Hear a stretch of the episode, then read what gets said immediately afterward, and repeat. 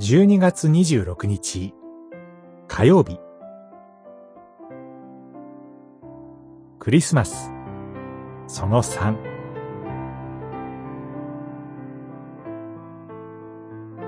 良い羊飼いとして生まれた方。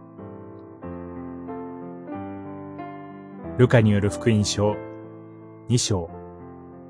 8節から21節。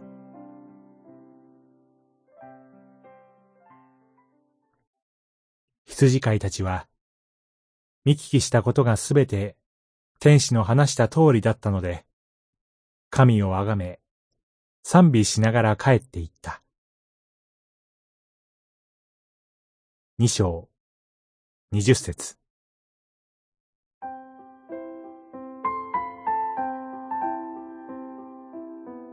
世にお生まれになったイエス・キリストは、野宿していた羊飼いに代表されるような夜べなき者の救い主です。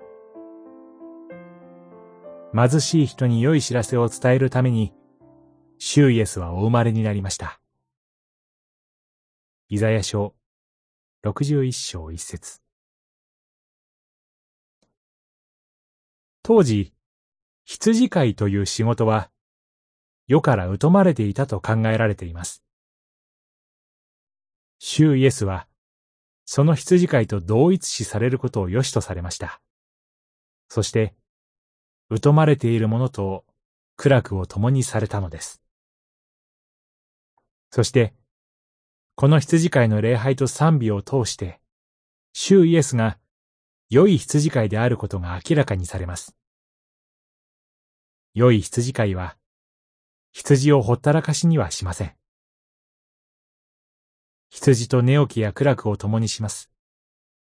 羊に降りかかる危険を身を挺して守り、青草の腹に休ませ、憩いの水のほとりに伴い、魂を生き返らせてくださるのです。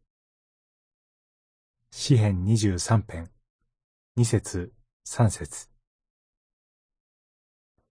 主イエスは良い羊飼いとして、罪の世にお生まれくださいました。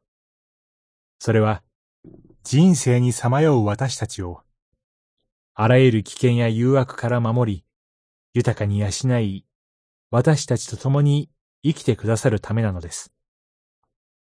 そして、主イエスは、今の時代にも、夜べなき者の救い主として、私たちの最も身近なところへおいでくださいました。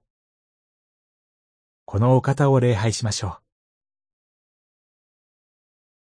祈り。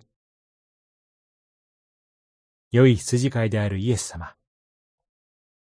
私たちのところへおいでになり、共にいてくださり、ありがとうございます。